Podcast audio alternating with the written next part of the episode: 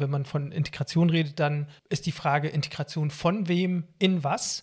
Und mein Was ist die demokratische politische Kultur. Und zwar alle Menschen müssen sich in die demokratische politische Kultur integrieren. Das bedeutet, die demokratischen Werte, die Werte des Grundgesetzes müssen verinnerlicht werden.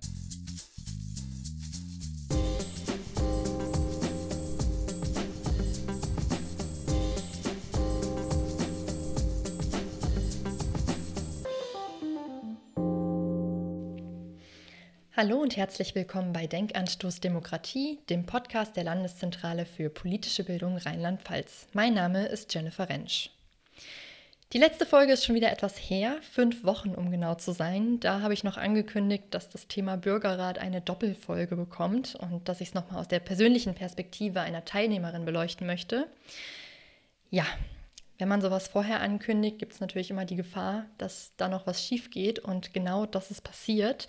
Mein Interviewgast hat abgesagt und ich habe nicht mehr rechtzeitig eine Alternative gefunden und wurde dann quasi unfreiwillig in eine Sommerpause geschickt. Ich finde das Thema aber immer noch super spannend. Also, falls unter euch Zuhörenden irgendjemand ist, der zufällig selbst mal an einem Bürgerrat teilgenommen hat oder jemanden kennt, der jemanden kennt, der jemanden kennt, ihr wisst schon, dann meldet euch gerne. Schreibt mir entweder eine Mail oder eine Nachricht an einen unserer zahlreichen Social Media Accounts. Die Kontaktdaten stehen in den Show Notes. Dann kann ich das Thema ja vielleicht nachträglich irgendwann nochmal aufgreifen. So, das war jetzt erstmal ein langer Monolog zum Einstieg. Jetzt möchte ich aber auch endlich zum Thema dieser Folge kommen. Wie viele von euch vielleicht in den Medien mitbekommen haben, war letzte Woche am 31. August, um genau zu sein, das Jubiläum von Angela Merkels berühmtem Satz Wir schaffen das. Der Satz also, den sie auf dem Höhepunkt der Flüchtlingswelle 2015 gesagt hat, der sowohl motiviert als auch polarisiert hat und vor allem zahlreiche Diskussionen nicht nur zum Thema Migration, aber auch zur Integration von Geflüchteten ausgelöst hat. Und passend zu diesem Jubiläum soll sich diese Folge hier dem Thema der Integration in Deutschland widmen. Dazu freue ich mich sehr, meinen heutigen Gast Ahmad Dachnus begrüßen zu dürfen. Danke, dass du so spontan Zeit hattest und bereit warst, mir ein Interview zu geben. Schön, dass du da bist. Danke, Jenny, für die Einladung. Ja, Ahmad hat selbst Fluchterfahrung. Er ist als Palästinenser in Syrien geboren und aufgewachsen und ist dann im Februar 2016 im Zuge der Flüchtlingswelle nach Deutschland gekommen. Jetzt studiert er Politikwissenschaft in Mainz. Wir sind also Kommilitonen. Wir kennen uns auch schon seit ein paar Monaten, sollte man vielleicht der Transparenz wegen mal erwähnt haben. Und ähm, ja, ich freue mich sehr auf das Gespräch. Ahmad, du hast mir vor ein paar Tagen gesagt, dass du gar nicht Syrer bist, was ich bisher eigentlich dachte, sondern staatenlos. Kannst mhm. du vielleicht noch mal erläutern, was genau das bedeutet? Ähm, das bedeutet, dass ich erstmal keine Staatsbürgerschaft habe. Äh, das liegt daran, dass ich eben als Palästinenser in Syrien geboren und aufgewachsen bin. Palästinenser haben in Syrien die äh, Flüchtlingseigenschaft und keine Staatsbürgerschaft. Wir bekommen die syrische Staatsbürgerschaft nicht. Und als ich dann nach Deutschland geflüchtet bin, bin war ich quasi Doppelflüchtling. Und ja, ich wurde gefragt, welche Staatsbürgerschaft ich habe. Und ich habe keine. Deswegen äh, gelte ich als staatenlos. Und du hast dann wahrscheinlich bis heute immer noch keine. ja. Was genau ist dein Status jetzt im Moment? Staatenlos. Achso, ja. Macht Sinn. ähm, mich würde erstmal interessieren, wie sich dein Integrationsprozess denn so gestaltet hat. Ich habe das ja immer nur von der Seite quasi der medialen Diskussion mitbekommen. Sprache spielt irgendwie mhm. eine Rolle und demokratische Werte spielen eine Rolle.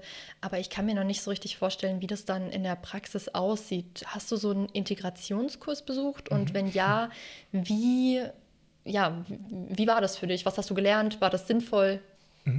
Ähm, ja, es gibt tatsächlich so einen Integrationskurs und das ähm, besteht aus zwei Teilen. Erstens der sprachliche Teil, das sind so sechs Monate, man lernt äh, bis zum Niveau B1 und dann gibt es, und das würde ich unter Integration verstehen, einen Orientierungskurs. Und äh, dieser Orientierungskurs ist ein 20-tägiger Kurs, den Kurs habe ich, hab ich besucht und ähm, ja, man, man lernt aus einem Buch, äh, das Buch heißt Miteinander leben äh, eben, man lernt, wie man leben soll. Äh, also man lernt Integration theoretisch in 20 Tage aus einem Buch.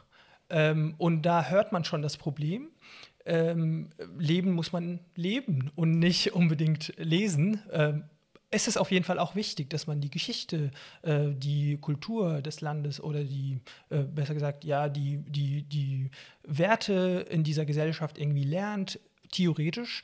Aber äh, das ist nicht genug. Das braucht auch eine, äh, ja, das braucht auch einen, einen komplementären, weiß ich nicht, Praxisteil. Eben, das war dir einfach ein bisschen zu weit ja. von der Praxis entfernt mhm. wahrscheinlich. Ne? Mhm. Und auch, das war, das war auch nicht gut ausgestattet, muss ich sagen. Am ersten Tag schon hat die Lehrerin gesagt, äh, es gibt eine App, das heißt, das Leben in Deutschland, lädt euch das runter und es gibt da 300 Fragen, ihr merkt das auswendig. Wenn ihr dieses Wort sie seht, dann ist die Antwort A. Wenn wir das andere Wort sehen, dann ist es Was? B und so weiter. Und, äh, man müsste doch meinen, dass so wie die Technik heutzutage ist, dass man es einfach irgendwie unten zumindest zumindest die Antwortmöglichkeiten genau. mischen sollte, mindestens, oder? Mindestens hätte man das machen können, aber ja. Okay, gut. Also Orientierungskurs hat dir nicht so richtig viel geholfen. Mm -mm, mm okay. Und inzwischen bist du viereinhalb Jahre hier. Was würdest du denn sagen, bist du inzwischen deinem Verständnis nach gut integriert? Ja, ich würde schon sagen, dass ich nach meinem Verständnis integriert bin. Möchtest du das ein bisschen weiter ausführen? Ähm, ja, klar. Ähm, dafür müssen wir aber erstmal sagen, wann ist man integriert und was bedeutet denn Integration? Und wenn man von Integration redet, dann ist die Frage Integration von wem in was? Und ähm, oft ist dieses Was, die Antwort auf dieses Was ist die deutsche Kultur. Die, die Menschen müssen sich in die deutsche Kultur integrieren. Aber das ist schon wieder ein Begriff, was eigentlich eine Definition braucht. Was ist denn die deutsche Kultur? Kannst du das sagen? Ähm, nee, ich weiß nur, dass wir eben auch so eine Riesendebatte hatten um die Leitkultur. Das war ja vor kurzem dieses, was ja. ist diese deutsche Leitkultur? Genau, und manche haben sich dann an diesem, an diesem Begriff schon gestoßen, ja, also Bier und Sauerkraut. Ja, eben. Ma tatsächlich, manche, manche glauben, dass die Integration äh, ist Bier trinken und Wurst essen. Oder andere glauben natürlich, es ist nur Sprache und Arbeit und so weiter.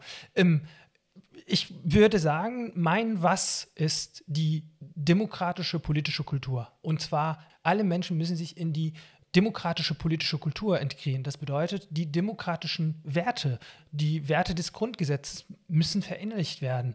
Und damit habe ich eben die Frage von wem, wer muss sich integrieren? Alle Menschen, auch sage ich jetzt mal, Biodeutsche müssen sich auch integrieren in diese demokratische politische Kultur. Das brauchen wir. Heute, ähm, das sehen wir auch an mehreren Beispielen, dass wir das brauchen.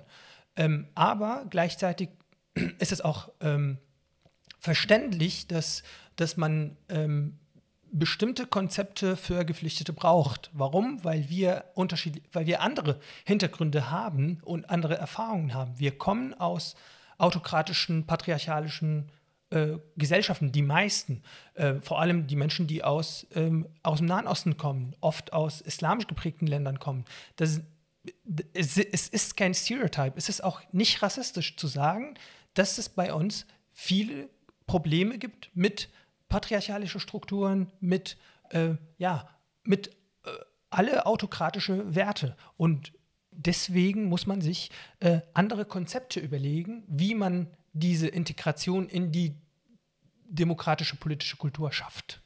Ich stelle mir das auch super schwierig vor, mhm. allein von der Sozialisation her. Also du hast ja wahrscheinlich, hast du schon mal gewählt in deinem Leben? Ähm, ich habe einmal an der Uni gewählt. das war meine erste demokratische Teilhabe tatsächlich. Wow. Aber noch nicht äh, auf einer größeren Ebene. Ja, also alleine da fängt es ja an. Ich meine, mhm. klar, die Werte müssen übernommen werden, aber man möchte ja auch, dass die ähm, Geflüchteten mhm. irgendwann quasi teilhaben an der Gesellschaft und mitbestimmen. Und mhm. wenn du das noch nie gelernt hast und noch nie gemacht hast, dann ist es ja bestimmt erstmal ein riesengroßer Schritt. Auf jeden Fall. Und es fängt eigentlich bei viel kleineren Dingen so. Alles ist hier anders. Wirklich alles ist anders. Von dem Einkaufen bis zum, ja, alles ist anders. Aber auch auf der politischen Ebene natürlich. Mhm. Ähm, Wie war das denn bei dir äh, mit deiner Familie in Syrien? Habt ihr über Politik gesprochen? Also gibt es da schon so eine, so eine Politisierung, dass quasi diese, also dass es schon eine politische Sozialisation mhm. gibt, aber nur nicht das Ausüben von politischen Rechten? Mhm. Mhm. Ähm, ich würde sagen, das ist sehr unterschiedlich von einer Familie zur anderen. In meiner Familie war Politik schon ein sehr großes Thema. Mein Vater ist eine sehr politische Person und äh, wir haben uns sehr oft gestritten. Er hat mich auf jeden Fall ernst genommen. Wir haben äh, stark diskutiert, aber auf einer gesellschaftlichen Ebene würde ich schon sagen, dass kaum eine politische Debatte gibt. Äh, man, man weiß ja, in Syrien herrscht eine, eine krasse Autokratie, ein totalitäres System ähm, als ich aufgewachsen bin, hat man immer gesagt, die Wände haben Ohren. Das bedeutet, dass die ja, Intelligence äh, Agencies immer draußen stehen und jemand zuhört. Also auch, muss ich dir vorstellen, auch zu Hause zwischen Familienmitgliedern wird nicht über Politik geredet. Und wenn, wenn über Politik geredet wird, dann ist es so, wie der Imam gesagt hat oder wie der Staat sagt oder wie die staatlichen Medien sagen, Medien sagen oder oft auch, was der Vater sagt, müssen alle irgendwie glauben. Das betont auch wieder die patriarchalischen Strukturen, die in Gesellschaften herrschen, wo Autokratien, wo autokratische politische Systeme herrschen. Richtig krass. Das mhm. erinnert mich nur noch an so, was ich aus Erzählungen quasi von der DDR kenne. Es ist wirklich, es gibt sehr, sehr große Ähnlichkeiten zwischen äh, Syrien und der DDR. Ich würde nicht sagen, dass alles äh, ähnlich ist, aber es gibt große Ähnlichkeiten. Beide sind sozialistische Länder, sag ich jetzt mal. Krass. Ähm, ich würde nochmal zurückkommen zur quasi gesellschaftlichen Integration. Wir haben ja jetzt schon viel über diese politische Ebene mhm. äh, gesprochen. Also inwiefern können ähm, Geflüchtete in die, in die Gesellschaft quasi mhm. integriert werden.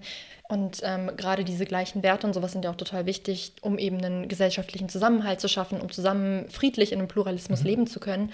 Und was total oft kritisiert wird, ähm, ist ja besonders der Islam und dass mhm. die manche Werte des Islams eben nicht vereinbar wären mhm. mit demokratischen Werten. Ich weiß jetzt nicht, bist du Muslim? Ähm, ich bin als Muslim geboren, aufgewachsen, aber ich bin heute überhaupt nicht religiös.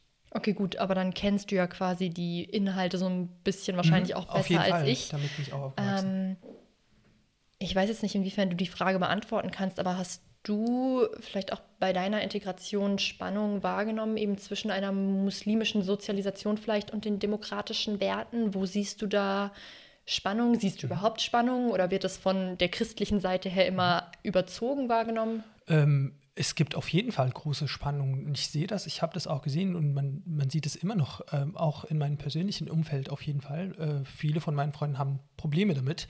Ähm, aber äh, ich muss sagen, bestimmte Auslegungen des Islams und leider viele Auslegungen äh, passen mit demokratischen Werten nicht. Ähm, darüber muss man reden. Man muss auch die, der, die Religion als eine Ideologie kritisieren und ähm, äh, aber andere Auslegungen, und es gibt auch tatsächlich Theologen, die daran, die daran arbeiten, andere Auslegungen können mit der Demokratie vereinbart sein, solange die Religion eine persönliche Sache bleibt und eben diese politische Seite des Islams keine Rolle spielt. Mhm. Also quasi, dass sich auch die Religion so ein bisschen unterordnet, eben wieder im, im Privaten verortet mhm. wird, wie wir es ja eigentlich auch so ja. verstehen. Ja. Okay. Ähm, ich weiß es natürlich nicht, wie das ist, wenn man woanders aufgewachsen ist und so sozialisiert wurde, dass einfach Staat und Religion total eng verknüpft sind. Mhm. Äh, hast du irgendwelche Erfahrungen in deinem Bekanntenkreis, inwiefern das äh, Geflüchteten auch gelingt, das so abzulegen?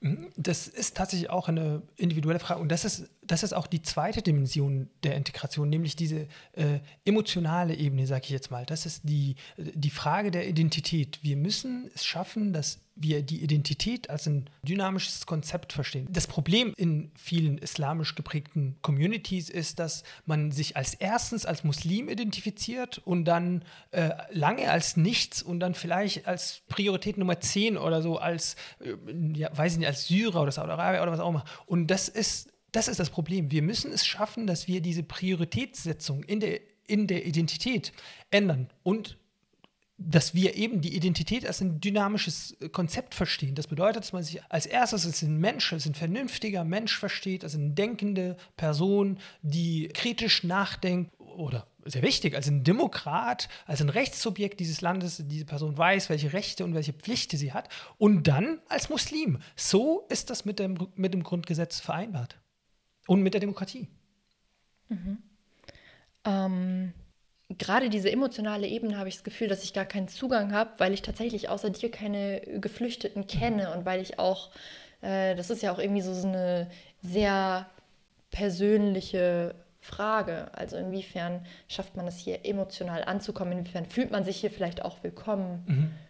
Ähm, das ist eben auch auf jeden Fall die, wie gesagt, die zweite Dimension der, äh, der Integration. Und das ist auf jeden Fall sehr wichtig, dass man hier nicht nur physisch da ist, sondern auch wirklich da ist. Die Themen, die in der Gesellschaft herrschen, beschäftigen, beschäftigen mich auch zum Teil. Und eben diese Ebene erinnert uns ja an die Tatsache, dass es hier um Menschen geht und dass die, dass die Integration nicht von heute auf morgen äh, erfolgen kann. Ähm, das ist auch, auch in dieser Debatte, gerade als äh, das Jubiläum, das fünfte Jubiläum von dem Wort Wir schaffen das, das wurde so, habe ich so oft in den Medien gelesen, dass es gesagt wurde, ja, ist Integration gelungen oder sowas, habe ich, äh, hab ich mehrmals gelesen. Ja, eine einfache Antwort darauf, nein, das geht nicht so einfach das ist ein Prozess, das ist ein Ziel, wir müssen daran arbeiten, wir müssen immer daran denken, dass es um Menschen geht und ähm, ja. Wir müssen vielleicht auch mal konkretere Maßstäbe definieren. Also wann ist denn Integration überhaupt gelungen? Woran messen wir das? Also im Moment habe ich das Gefühl, besteht da einfach so eine Reduktion ähm, darauf, wie gut spricht jemand Deutsch?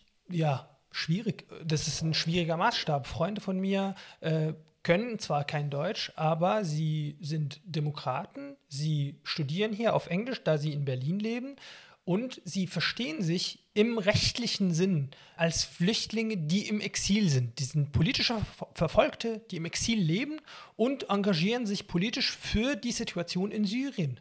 Sie, sie haben die Sprache nicht gelernt und sie äh, kommen klar mit Englisch, äh, aber sie sind sozusagen materiell nicht integriert, weil sie haben keine Arbeit, sie sind, haben irgendwelche Stiftungen und so weiter und sie studieren ähm, und sie können kein Deutsch. Ähm, für mich, nach meinem Verständnis, sind sie integriert, weil sie erstens politisch da sind, äh, politisch demokratisch sind und weil sie emotional wirklich angekommen sind. Sie fühlen sich wohl, sie haben Freunde, sie haben Bekanntenkreise aus allen, äh, aus der Mehrheitsgesellschaft, aber auch aus der migrantischen Gesellschaft. Und für mich sind sie integriert. Voll schön. Also wirklich voll das schöne Beispiel, was halt auch zeigt, dass es nicht immer dieses äh, Stereotyp sein mhm. muss, was man sich vielleicht irgendwie äh, vorstellt. Ja, und das, das betont auch eben, dass, äh, dass der Flüchtlingsbegriff leider sehr emotionalisiert wurde. Man hat diese rechtliche Seite vergessen, dass es dass Menschen sind, die vor Verfolgung geflüchtet sind und die hier gewisse Rechte und Pflichten haben. Das muss immer wieder wiederholt werden. Das wollte ich dich eh noch fragen, weil als ich dich gefragt habe, ob du dieses Interview mit mir machen würdest, hast du gesagt, dass du prinzipiell dazu bereit wärst, aber dass es dir halt total wichtig wäre, dass du erstens nicht paternalistisch behandelt wirst und zweitens, dass dein Flüchtlingssein, dein Status quasi seine ähm, rechtliche und politische Dimension nicht verliert. Mhm. Kannst du vielleicht nochmal erläutern, was genau du damit gemeint hast? Ähm, ja, äh, äh, leider gibt's, sieht man das halt schon sehr oft, dass äh, Geflüchtete eher als irgendwie als Werbegesicht eingeladen werden. Das habe ich auch selber erfahren. Ich wurde mehrmals so angefragt, so, wo ich das Gefühl hatte, okay, hier geht es darum, einen Flüchtling einzuladen, um zu sagen, ach guck mal, der Arme, was, was er sagt und was er schon alles erlebt hat und keine Ahnung. Und dabei wurde vergessen, dass ich ein Rechtssubjekt, also mein Flüchtlingsstatus ist erstens ein Teil meiner Identität, nicht meine ganze Identität, aber es ist auf jeden Fall ein Teil, ein großer Teil meiner Identität.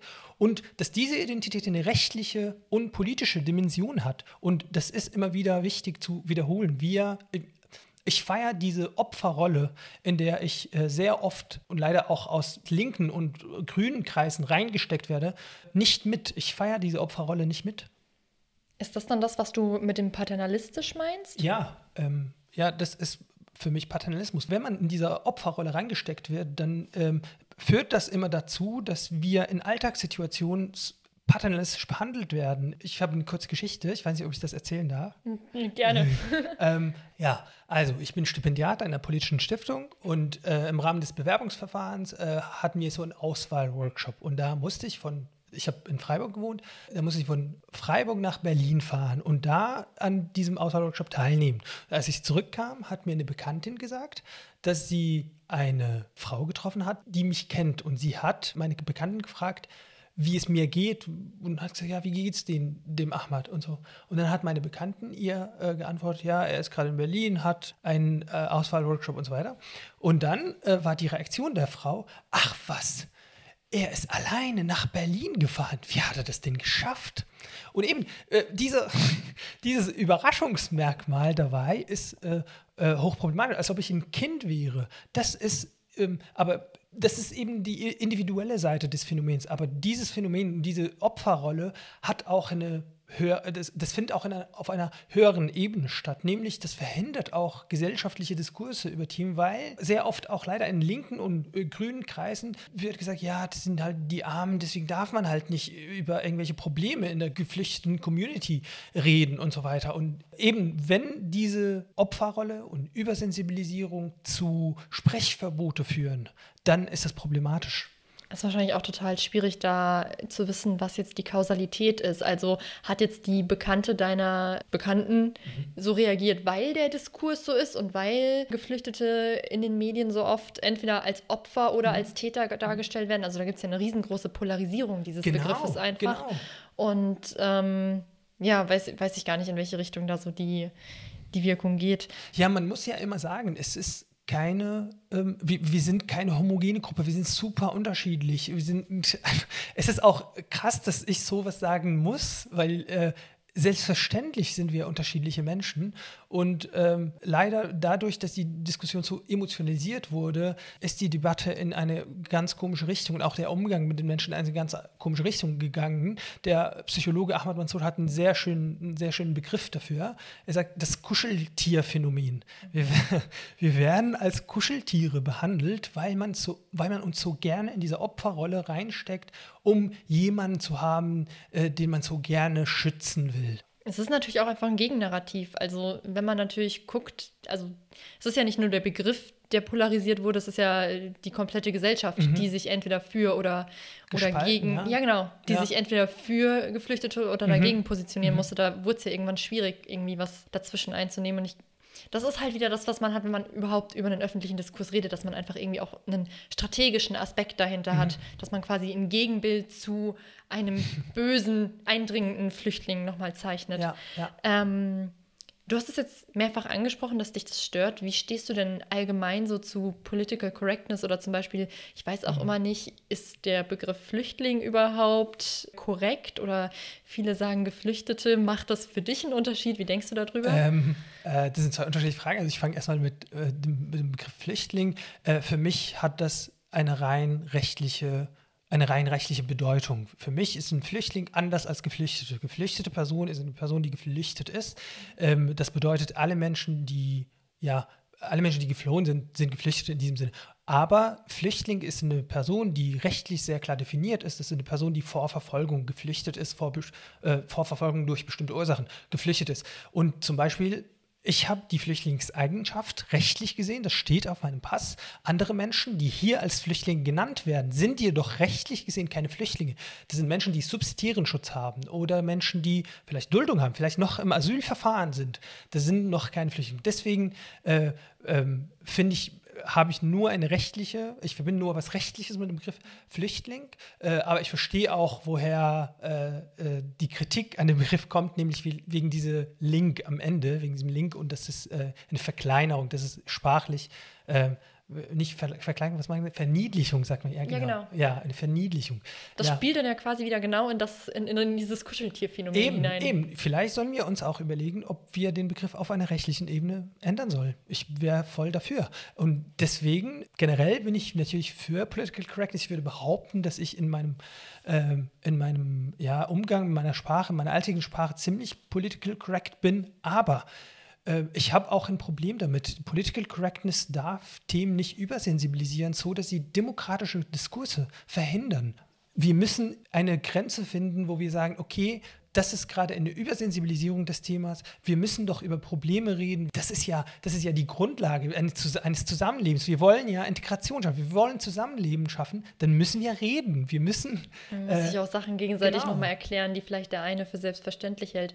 Also ich kann, ich, ich kann ja wieder nur für mich sprechen, mhm. aber ich ähm, merke das bei mir auch schon manchmal, dass ich mir so denke, okay, darf ich diese Fragen überhaupt stellen? Also ich meine, ich habe es am Anfang erwähnt, wir kennen uns ja so ein bisschen, aber ähm, trotzdem sowohl was, was politische Positionen angeht, äh, denke ich dann doch eher zweimal nach. Inwiefern mhm. kann man was äußern oder inwiefern ähm, ist es vielleicht doch auch ein bisschen übergrifflich mhm. oder ähm, äh, ignorant auch. Ja, ja. Und äh, klar, gerade auch was deine persönlichen Erfahrungen angeht, ist es natürlich auch mal, ich meine, ich glaube, dass auch total schnell vielleicht persönliche Grenzen überschritten klar, werden. Klar, auf jeden Fall. Auf jeden Fall, das sage ich ja auch. Ähm, ich sehe wirklich diese Unsicherheit in meinen Gesprächen, in meinen alltäglichen Gesprächen. Es ist ja man muss ja auch unterscheiden, man, ähm, je nach Kontext. Ich erwarte, wenn ich in eine Beziehung, in eine freundschaftliche Beziehung ähm, anfange, dann bin ich an, an dich als Person interessiert. Dann würde ich fragen, hi, woher kommst du? Wie war deine Kindheit? Was auch immer. Mhm. Ja? Und deswegen erwarte ich schon, wenn ich und ehrlich gesagt, ich bin beleidigt, wenn an irgendeiner Stelle eine Person, die als, als, eine, als eine Freundin oder als ein Freund von mir sein soll, und dann interessieren sie sich für meine Geschichte nicht. Mhm. Ähm, aber man muss das immer im Kontext sehen. Ich würde es auch auf jeden Fall sehr komisch finden, wenn jemand zu mir kommt, äh, als erstes Wort Hi, so wie war es so im Krieg? Natürlich ist das weird äh, ja, ja. und auch problematisch, aber ähm, an irgendeiner Stelle, wenn man ein bestimmtes Level von Beziehung schafft, dann warum nicht? Fragen sind immer erlaubt. Und eben, wenn man uns als erwachsene Menschen sieht, dann traut man uns zu oder sollte man uns zutrauen, dass man sagt, ja, nein, ich will darüber nicht reden. Ähm, das ist mir gerade zu persönlich oder zu viel oder was auch immer. Ja? Ich erzähle gerade, habe ich das Gefühl, äh, wie eine normale wie ein normales Gespräch geführt wird zwischen zwei Menschen. So genau so muss das sein. Nämlich, je nachdem, welches Level man in der Beziehung erreicht hat, kann man bestimmte Themen ansprechen und andere nicht. Mhm. Was mir gerade noch eingefallen ist, bist du eigentlich noch mit vielen anderen Flüchtlingen befreundet, vielleicht von Integrationskursen oder was auch immer? Ähm, ja, ich habe schon natürlich viele Freunde hier, die äh, auch eine Fluchterfahrung gemacht haben, ja. Okay. Ich, äh, das ist ja auch mal so eine Angst, dass sich dann eben quasi solche Gruppen bilden und dadurch irgendwie auch die Integration wieder verhindert wird. Ja, ja, äh, aber dagegen muss man, glaube ich, auch was tun. Man muss auch den Will und auch ehrlich gesagt die Möglichkeit haben, also den Zugang haben. Ich, wir haben die ganze Zeit gerade über meine Perspektive sozusagen und ich fokussiere sehr auf meine Community, auf die Flüchtlingscommunity. Ich äh, kritisiere auch vieles in meiner, in meiner Community generell, auch im Nahen Osten und so weiter. Aber es gibt auch ja die andere Seite, darüber muss man auch reden, dass die deutsche Gesellschaft auch offen sein muss, um weitere, um die Möglichkeit anzubieten, dass Menschen auch äh, weitere Identitäten haben können, ja, dass man, ja. Ja. Ähm, du sprichst es jetzt schon ein bisschen an, es muss sich wahrscheinlich einfach auf beiden Seiten noch ein bisschen was verändern. Hast du noch irgendwelche konkreten Sachen, die du dir da wünschen würdest oder wo noch Veränderungen stattfinden müssen? Mm, ähm, ja, ich denke immer irgendwie auf einer sehr äh, politischen Ebene. Vielleicht kommt es äh, dadurch, dass wir Politikwissenschaft studieren.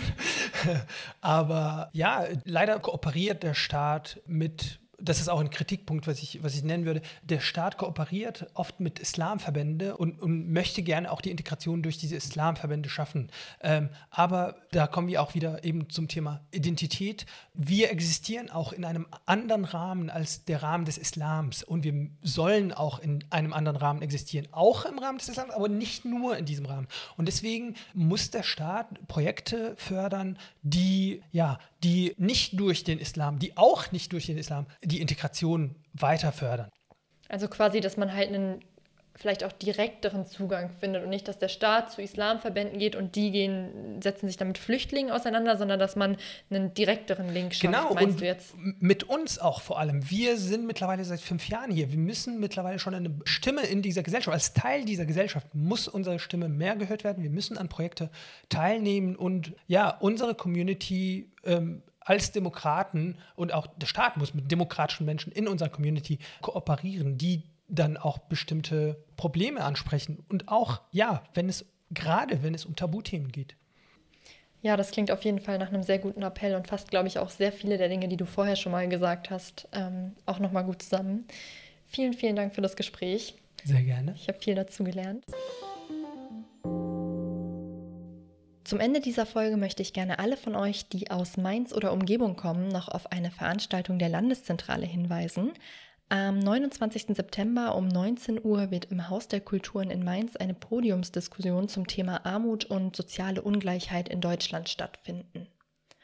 Dort werden vier spannende Referentinnen darüber diskutieren, wie es denn sein kann, dass Armut in einer reichen Wirtschaftsnation wie Deutschland überhaupt ein Thema ist, in welcher Form sie sich äußert, welche Personengruppen besonders betroffen sind und welche Maßnahmen ergriffen werden können, um das Problem anzugehen. Für die Veranstaltung gibt es natürlich ein Corona-gerechtes Hygienekonzept, deswegen muss man sich aber auch vorher anmelden. Die Anmeldung läuft bereits und geht noch bis zum 24. September, also meldet euch gerne direkt an. Ich packe euch die E-Mail-Adresse für die Anmeldung in die Show Notes und falls ihr erst noch weitere Infos zur Veranstaltung möchtet, findet ihr die auf unserer Homepage. Ich werde die Veranstaltung ebenfalls verlinken. Damit verabschiede ich mich für heute. Vielen Dank fürs Zuhören. Vielleicht sehen wir uns ja bei der Podiumsdiskussion und ansonsten bis zum nächsten Mal.